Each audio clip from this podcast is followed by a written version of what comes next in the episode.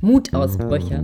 Man sollte viel öfter einen Mutausbruch haben oder auch mehrere. Ich möchte euch heute über einen ganz besonderen Mutausbruch berichten.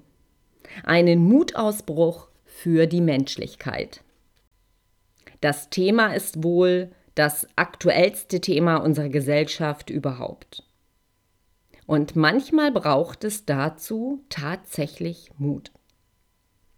Sabine Askodom hat eine Initiative Reden für die Menschlichkeit ins Leben gerufen und dazu gleichgesinnten Rednerinnen und Redner um sich geschart. Am 20.05. ist es nun soweit. In der Berliner Urania findet unter dem Titel Bevor der Reichstag wieder brennt eine einzigartige Veranstaltung zum Thema Menschlichkeit statt. Was ihr erlebt, sind Redner und Künstler, die mit ihrer Performance dafür werben, mitzumachen, mutig aufzustehen und sich für eine menschliche Gesellschaft einzusetzen.